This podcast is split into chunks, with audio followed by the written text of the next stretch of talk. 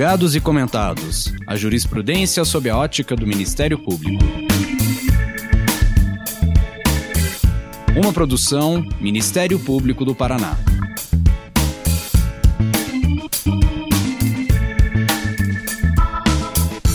Olá, estamos começando mais um episódio dos Julgados e Comentados.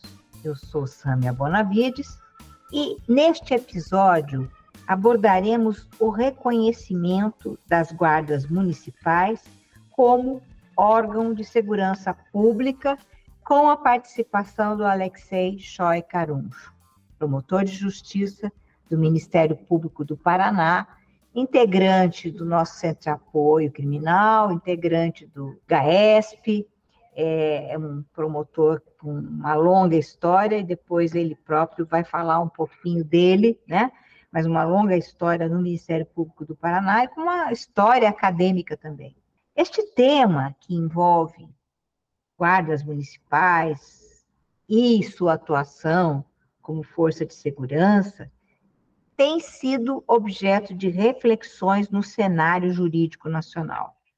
Enquanto alguns defendem que devem promover a segurança pública em nível local, há os que questionam a extensão de seus poderes e competências, inclusive com preocupações sobre possíveis abusos e violações de direito.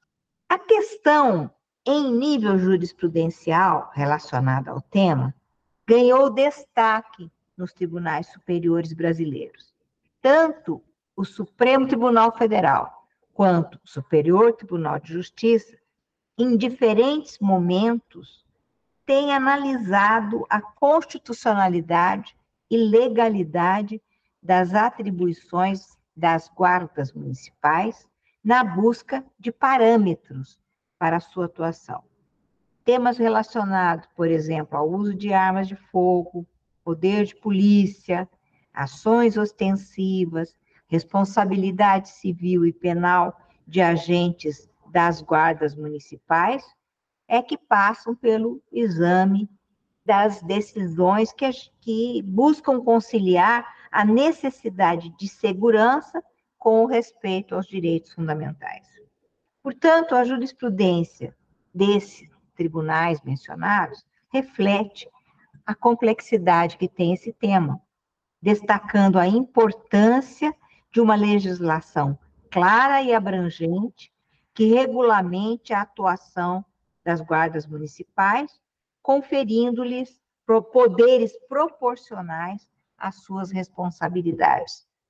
Eis a importância da conversa que teremos aqui hoje. Alexei, seja muito bem-vindo. Obrigado, Sâmia. É um prazer enorme poder participar desse, desse programa. É um programa que já é sucesso nacional, né, no âmbito jurídico, e que vem contando aí com excelentes colegas que me antecederam, então é realmente uma honra poder participar.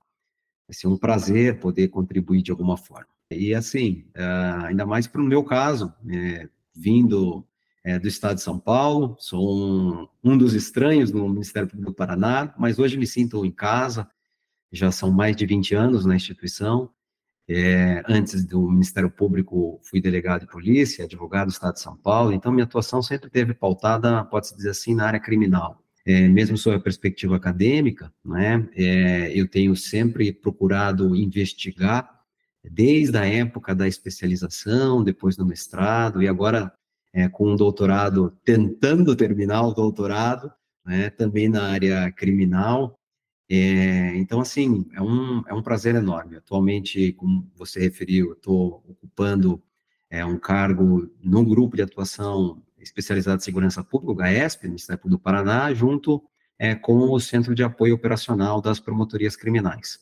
junto com outros colegas, coordenados ali pelo Dr. Moacir, é, que realmente é uma, assim, é uma, é uma satisfação muito grande poder aprender esses temas é, justamente o tema que está em pauta aqui é um tema cotidiano, tanto nas promotorias de justiça quanto sob perspectiva estadual. Perfeito, é, Alexei. É, é, é, importante mesmo a gente conhecer um pouco do histórico, né, o que trouxe é, um colega como você até aqui, é, vamos dizer assim, o que inspira a, a tua atuação, né, pelo que você já é, trilhou na vida, por onde você passou. Muito obrigada, viu? Obrigada por participar e fazer reflexões aqui conosco no dia de hoje.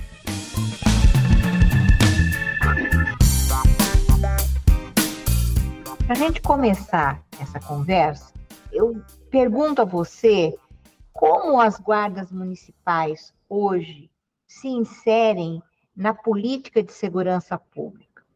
Ou seja, é, como elas fazem ou não a prestação do serviço de segurança pública. Pois então, Samia, tem uma questão interessante aí por trás, que às vezes a, o debate tradicional ele acaba fugindo um pouco dessa discussão, e eu sempre gosto de resgatar. É, é fundamental a gente dar alguns passos atrás aqui, é, enxergar aquilo que já há algumas décadas, você certamente já ouviu falar, e muitos dos colegas também, é, Beck referia ali da sociedade de risco, né? É, nunca antes tivemos uma sociedade tão organizada para dar resposta ao risco. Veja só, é, o problema do risco, no âmbito da política de segurança pública, é que é um, uma expressão de pouquíssima precisão, de difícil delimitação. Risco e insegurança andam juntos aqui. É, como não se consegue precisar o que é um espaço, entre aspas, arriscado, pensa numa rua, num bairro, numa cidade, é, é comum que inúmeros espaços sejam tratados como espaços de insegurança. E daí, quais são os espaços inseguros, arriscados? Veja como isso é impreciso. A essa pouca precisão se soma o que alguns autores vão referir como uma sensação de insegurança sentida. É, não preciso ser mais vítima para me considerar inseguro. Né? Basta eu saber que fulano de tal ou que um parente, alguém foi vítima e eu já me sinto. Por que, que eu estou referindo isso num tema como esse? Pode parecer que está fora da questão, mas é, essa situação, no âmbito de políticas públicas, gera o que o professor Brandariz Garcia, na Espanha, ele vai referir como um modelo de gestão atuarial de política criminal. Esse é um modelo, é, modelo atuarial, é um modelo muito próprio do setor securitário, que trabalha sempre com riscos. Essa é a base do mercado de seguros. Aplicam-se dados e evidências para obter uma imagem preditiva. É aqui que eu queria chegar. Os cálculos efetuados aumentam ou não os riscos, aumentam ou não as chances de um dado evento ocorrer. Pois bem, traduzindo isso para a prestação de serviço de segurança pública, essa lógica leva à adoção de políticas preditivas. O exemplo clássico é a ideia de policiamentos preventivos, né? Tem rios de livros já escritos sobre isso. É, vou fazer uma ronda em uma dada localidade porque há maiores chances de que o crime ocorra naquela local. O problema dessa política, reitero, estou fazendo aqui um mero diagnóstico, é que o problema dessa política é que, diante da incapacidade de precisão e da enorme extensão de um conceito tão amplo quanto de áreas arriscadas, essa política se vê acompanhada por uma prestação de serviço. Novamente, o professor Bandariz vai falar em prestação performativa, performance. Não é preciso que a política pública funcione, mas que ela pareça que funcione. Ou seja, é, que ela esteja, ela seja ostensiva aos olhos do cidadão, viatura na rua, é, sensação, gera uma sensação de segurança, revista para entrar é, no avião, gera uma sensação de segurança, etc. Tudo isso são políticas performativas. Bom, é, é, parecem que funcionam, transmite uma mensagem que resolveria o problema. É, em países da América Latina, Samia, essencialmente, é, onde os índices de criminalidade são muito superiores daqueles que existem no, no, nos países do eixo norte, né? É, isso se intensifica, fazendo com que essa sensação de segurança seja, de insegurança, seja ainda mais forte. E, novamente, pedindo segurança, demandando segurança. É, a consequência disso, no, no, tema que a gente está trazendo, é eu querer um Estado onipresente, que esteja em todo lugar, que consiga evitar crimes nas áreas de risco. É, nesse contexto, a demanda por agentes de força de segurança pública se vê exponencialmente intensificada, seja por aumento de quadros das forças policiais tradicionais, aumento de viaturas, municipalização das forças policiais, aí surgem os guardas, seja inclusive sobre a privatização de forças policiais, agentes de segurança privado, para ficar em um exemplo. Então, é, é, é, nesse, é esse contexto que leva à necessidade de falar abertamente hoje em municipalização das forças de segurança. Aí é que se insere, e para parar aqui, o debate das guardas municipais. Não por outra razão, é que a própria lei do SUSP, ela vai prever expressamente as guardas municipais como, entre aspas, um integrante operacional do SUSP, do Sistema Único de Segurança Pública.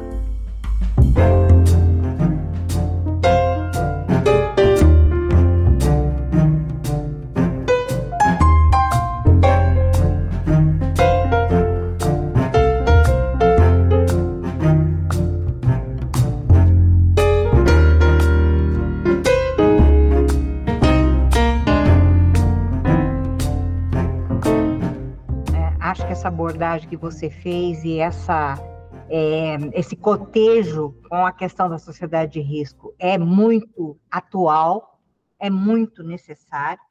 E nessa perspectiva, Alexei, avançando um pouco o nosso raciocínio, como então nós devemos passar para aqueles que estão nos acompanhando a forma como está conformada a regulamentação nacional da Guarda Municipal no Brasil? Então, é, é, dentro desse contexto, é, o que a gente enxerga é uma. Primeiro, vamos olhar a Constituição, né? Me parece que isso é o básico do básico, né? Não precisava nem é, estar eu aqui para referir isso. Constituição, ao tratar de segurança pública, lá no caput do 144, trouxe uma redação interessante que merece uma atenção especial aqui. É, lá está escrito que segurança pública é dever do Estado, exercido para a preservação da ordem pública, para a preservação da incolumidade das pessoas e para a preservação do patrimônio. Eu estou colocando as, as repetições aqui para a gente perceba essas três vertentes e das finalidades para a qual está desenhada a segurança pública da Constituição Federal.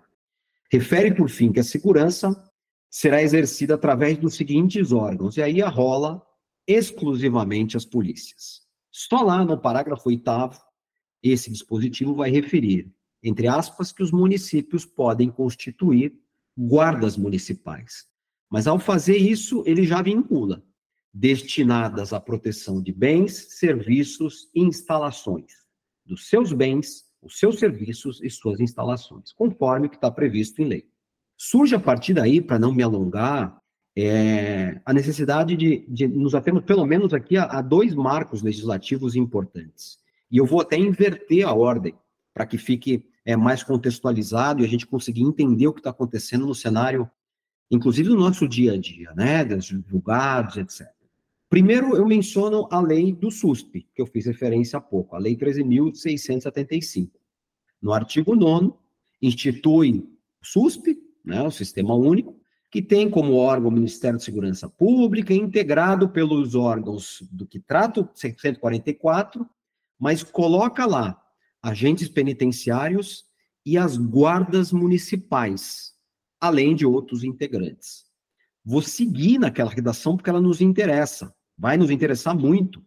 Olha, ela fala lá ainda, hein, que atuarão nos limites de suas competências, isso é muito importante. E um outro aspecto que nos interessa muito hoje, de forma cooperativa, sistêmica e harmônica. Vamos guardar esse primeiro, esse primeiro marco legislativo, porque isso aqui é uma baliza de interpretação é, para qualquer operador do direito. Dois, o segundo marco interpretativo é o Estatuto Geral das Guardas, lá de 2014, a Lei 13.022. Dois artigos eu quero destacar aqui. Um artigo segundo, que refere que incumbe às guardas a função de, abre aspas, proteção municipal preventiva mas adverte, ressalvada as competências da União, dos estados e do Distrito Federal. Ou seja, traz como limite de atuação da Guarda a proteção municipal preventiva, mas naquilo, apenas naquilo que não é exercido pelas polícias de Estado. Leia-se, nem pela Polícia Civil, nem pela Polícia Militar. Para terminar aqui a questão do marco legislativo, me refiro ao artigo 4 que prevê que, entre aspas, é competência geral das guardas a proteção de bens, serviços, e aí insere um, uma coisa que parece simples, mas é importante aqui. Logradores públicos municipais e instalações do município. Ou seja, ele faz uma, um adendo àquilo que estava previsto na Constituição. Claramente, o artigo foi além do que está previsto na Constituição. E aí ganha importância o que foi decidido pelo STF recentemente, que você fazia menção no início da nossa conversa, a DPF 995.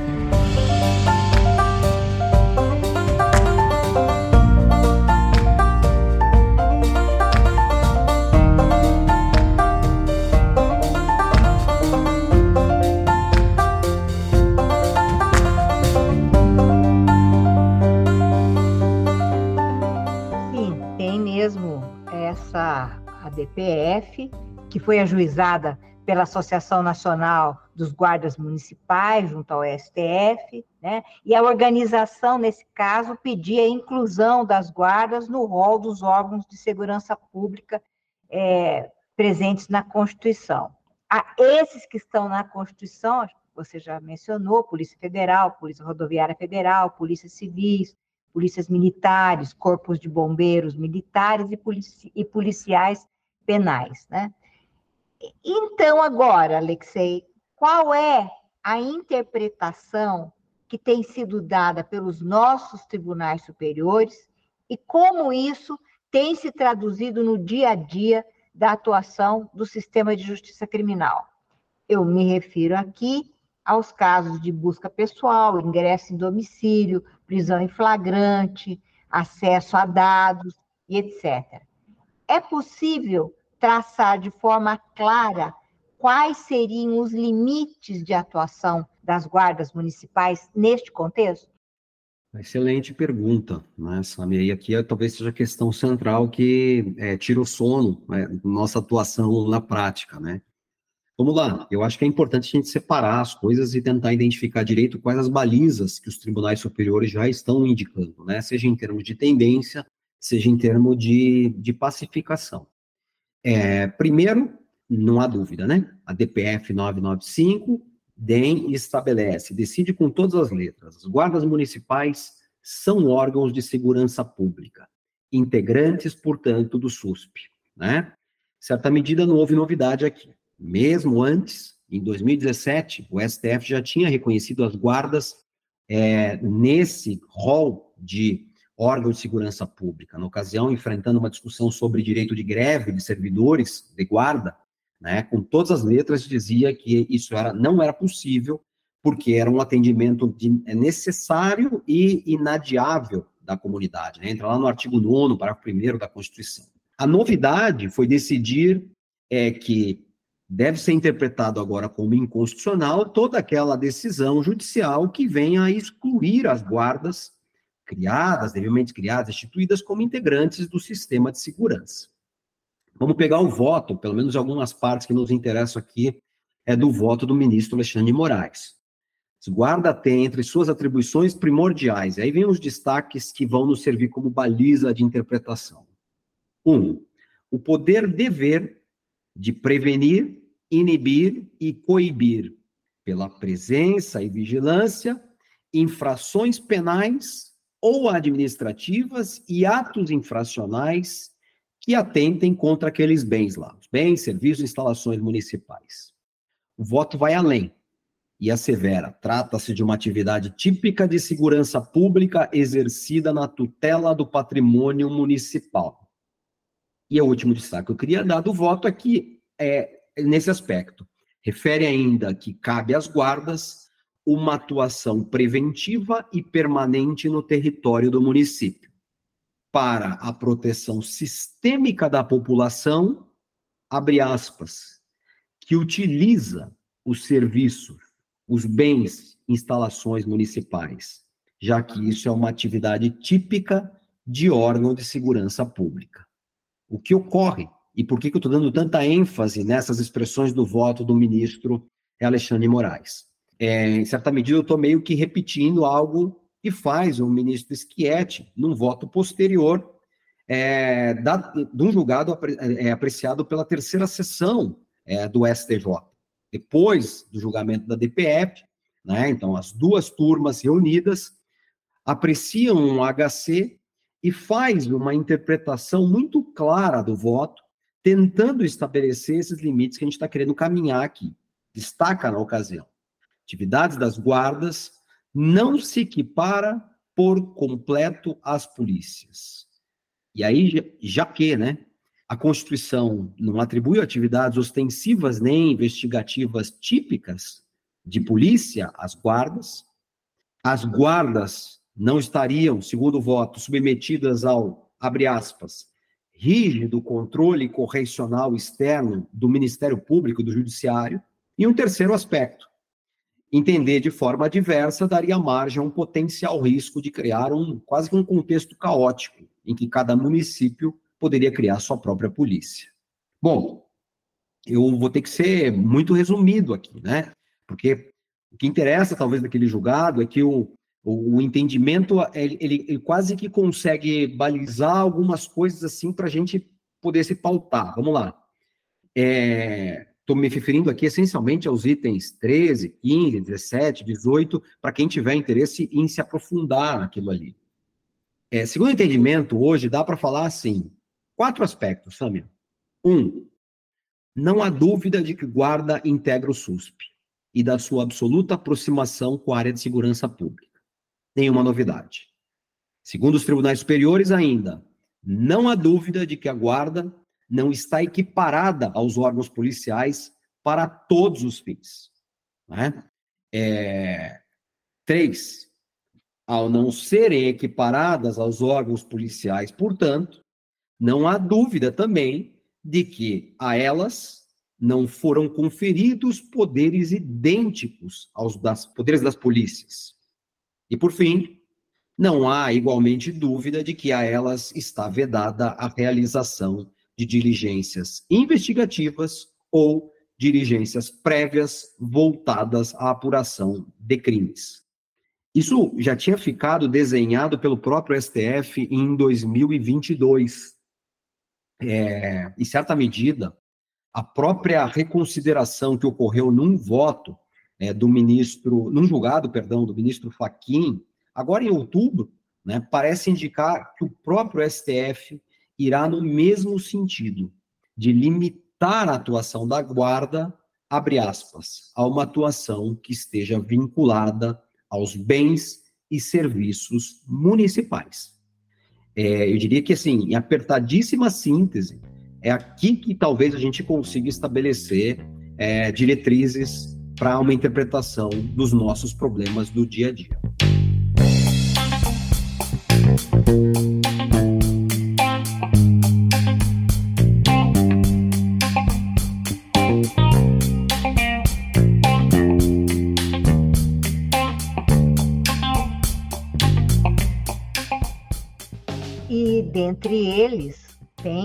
Alguns assim que se tornaram corriqueiros di diante de toda essa questão relacionada à segurança pública e tal, né? Como, por exemplo, no campo do início da investigação, como são feitas as abordagens, as buscas pessoais, as guardas municipais, Alexei, podem realizar essas atividades? Pois é, Samia. É aqui que gera uma confusão danada, é, porque às vezes é, é, e é inadvertido, né? É natural. Natural que na, em localidades onde existe uma menor estruturação de forças policiais, é, qualquer força de atuação policial que realize atividades persecutórias acaba auxiliando né, o combate à criminalidade. Mas vamos lá, novamente vamos nos ater um pouco ao julgamento. Aliás, nessa, nesse julgamento do, do, do HC, é, referido há pouco do ministro Schietti, né, na terceira sessão do STJ, fixa ali uma tese de julgamento.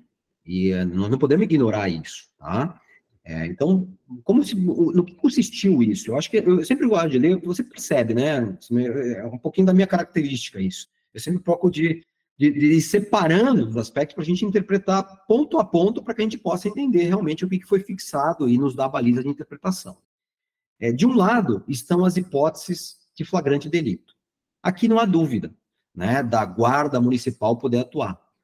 Estando presente uma situação de flagrante delito, acabou. Aqui a discussão ela está superada, né? não entra nessa, nessa confusão que poderia eventualmente ser uma interpretação, né, se, se, se foi ou não abrangido por uma dada interpretação do STF ou do STJ. Então, flagrante está fora. Tá?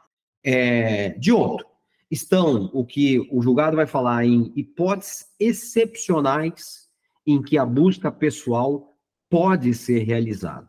E aí, refere o julgado, quando existir, um, fundada suspeita, e aqui é ou, é e, hein? não é ou, é aditivo, fundada suspeita e pertinência, ou com a necessidade de tutelar a integridade dos bens e instalações municipais, ou para assegurar uma adequada execução dos serviços municipais, ou para proteger os seus respectivos usuários no uso desses bens. Veja, fundada suspeita e pertinência. Note que a questão de fundo aqui, Sâmia, refere-se ao poder de polícia que detém a Guarda Municipal. E aí, eu vou me permitir a ser quase que literal ao que foi decidido é, pelo STJ.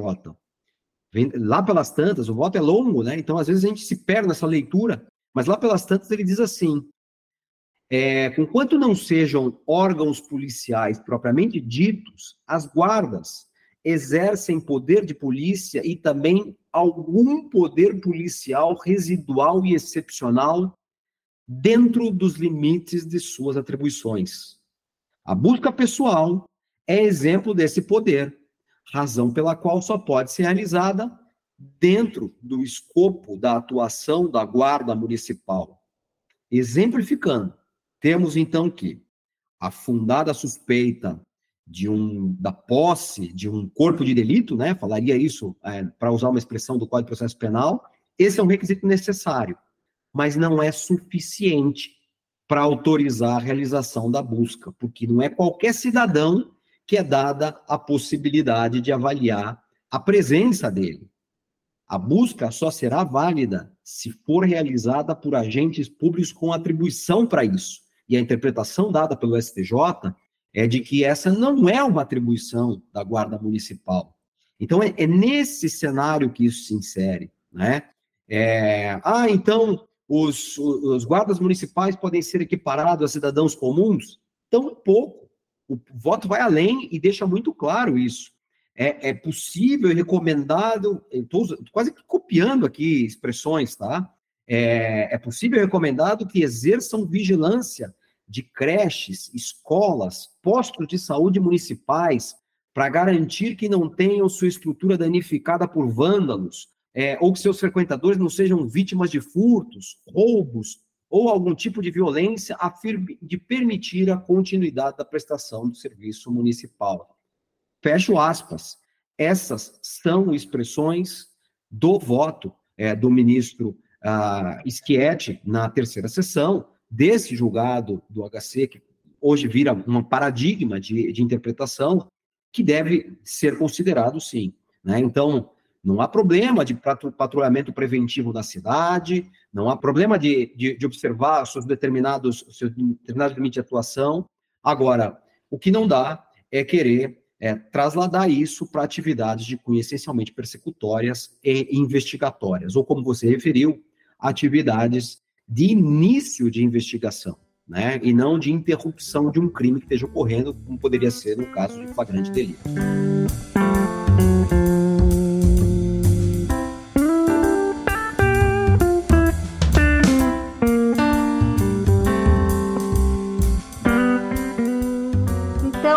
Chegamos agora ao ponto de contextualizar tudo isso com a atuação do Ministério Público. A gente sabe que isso está estritamente relacionado. Por quê?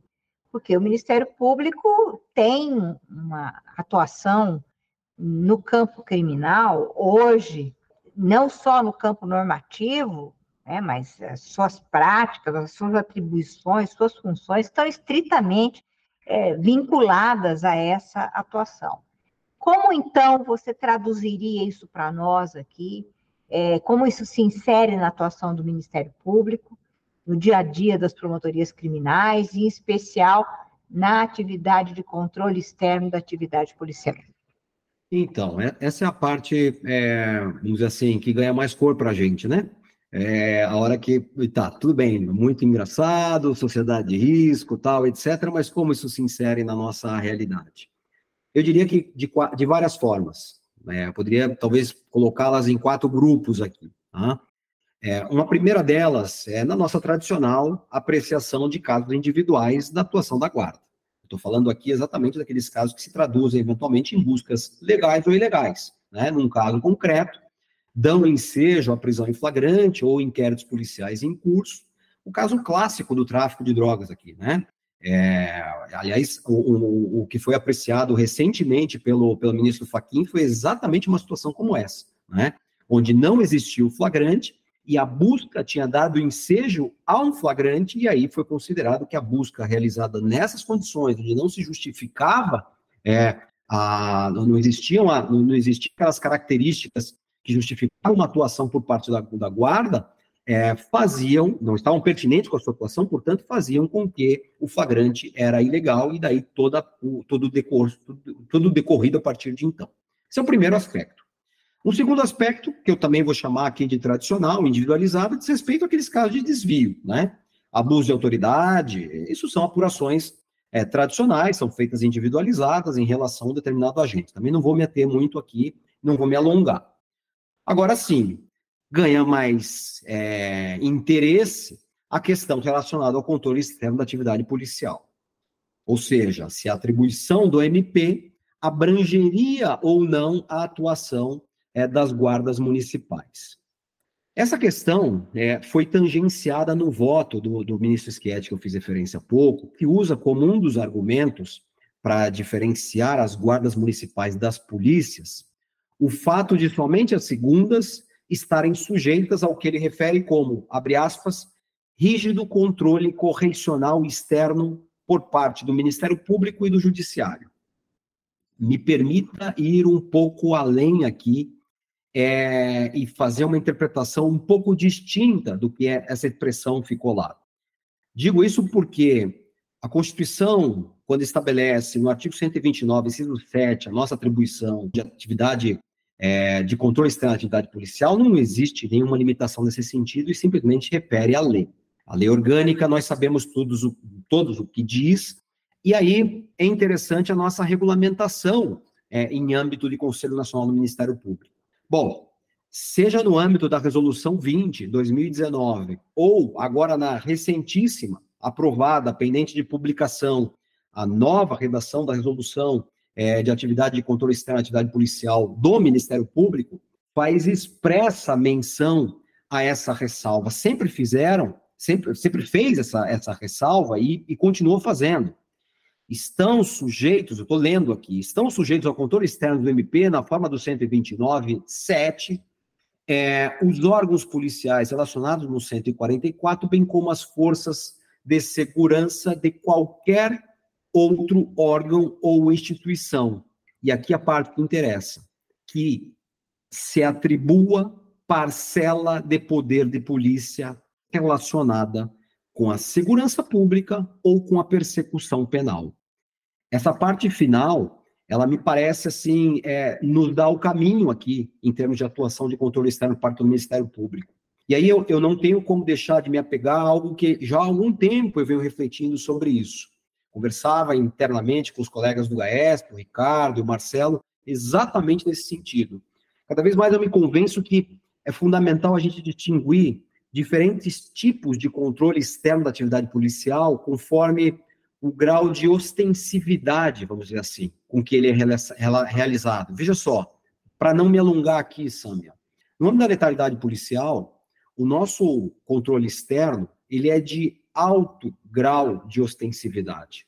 A resolução 129, e a nova vai mais além ainda, ela entra em detalhes do que deve ser feito na atuação investigatória do inquérito policial, dizendo para a autoridade policial, dizendo assim, olha, no teu inquérito tem que ter a, B, C, D, E.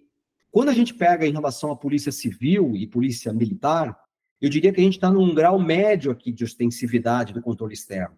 A resolução ela prevê o quê? Prevê inspeções das unidades, né? Eu querer o Ministério Público querer identificar como está sendo feito o fluxo investigatório, como está sendo feito o policiamento ostensivo.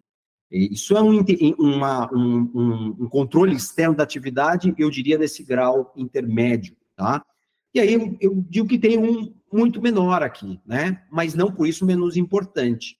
É, em relação à guarda, tal qual ocorre, no meu modo de ver, com a polícia penal, é o controle externo de ostensividade mínima.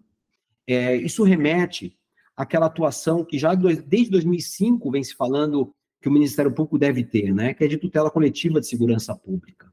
É, não faz sentido aqui eu prever inspeções, formulários de visitas, é para essa atividade, sob pena de, de nós engessarmos de tal forma é, a atuação que talvez sequer nós daríamos conta de tantas atuações. Pense em Curitiba, são 10 núcleos de atendimento jornalizado, né? 75 bairros. Então, não, não faz muito sentido a gente querer, ao lado de toda a atuação que já faz em relação à Polícia Civil, também fazer na, no, na mesma medida.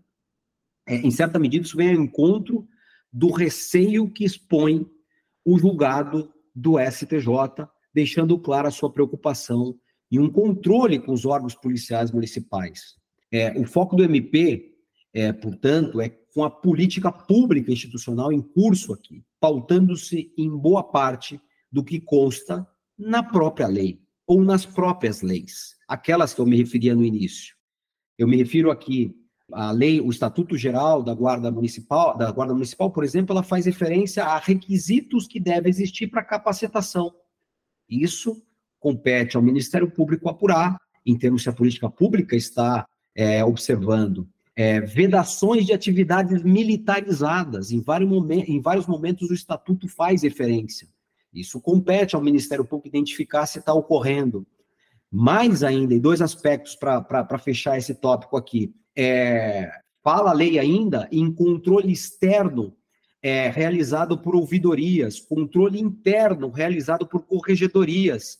Pergunta é: são efetivos? São eficazes? Ou estão lá só figurando? Compete ao Ministério Público, através da sua atividade de controle externo, aferir se essa é uma boa política. Por fim, é, como eu disse, é, são aqui, até aqui três vieses de atuação no Ministério Público, mas teria ainda um quarto, né, um quarto âmbito. E isso até para que seja atendida uma compreensível ânsia de atender aqueles lugares onde mal tem forças policiais tradicionais, né?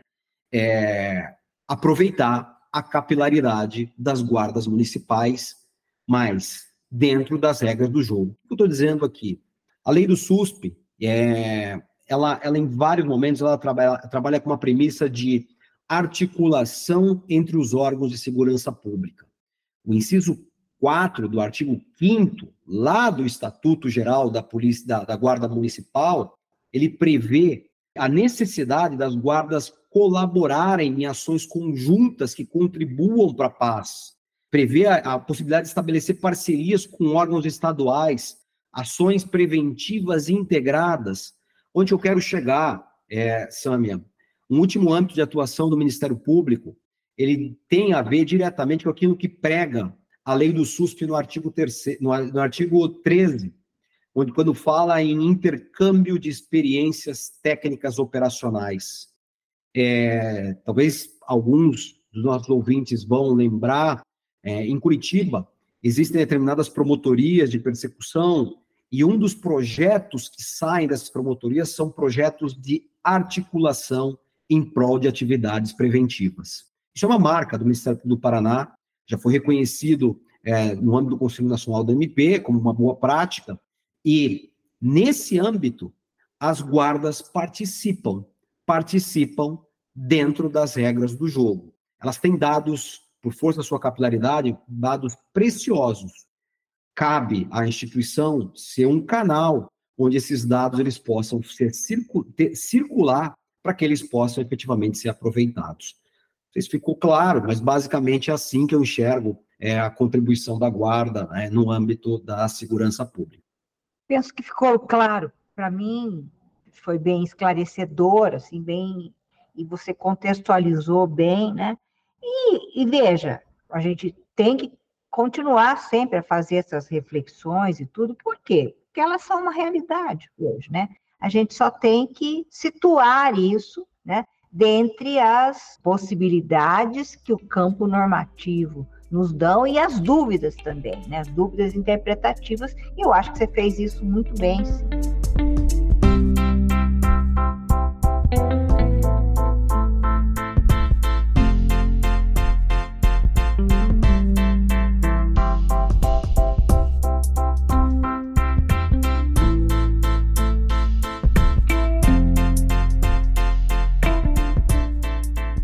Isso eu quero agradecer né, a você, Alexei Choi Caruncho, promotor de justiça do Ministério Público do Paraná, por ter participado do episódio. Eu acho que são questões assim muito, muito importantes e muito interessantes que acredito que muitos dos nossos ouvintes do podcast vão estar ávidos para acompanhar.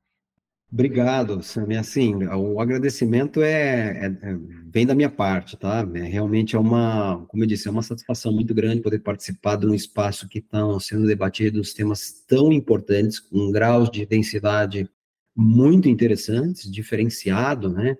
E, e são espaços que geram reflexão. Eu acho que esse é mais um deles, né? A nossa atuação aqui, já, aliás, a atuação do Ministério Público em vários setores, é, não é uma atuação que cabe dentro de, de caixinhas, né? É, de fórmulas prontas, de fórmulas acabadas, é, de uma polarização de pode tudo ou não pode nada.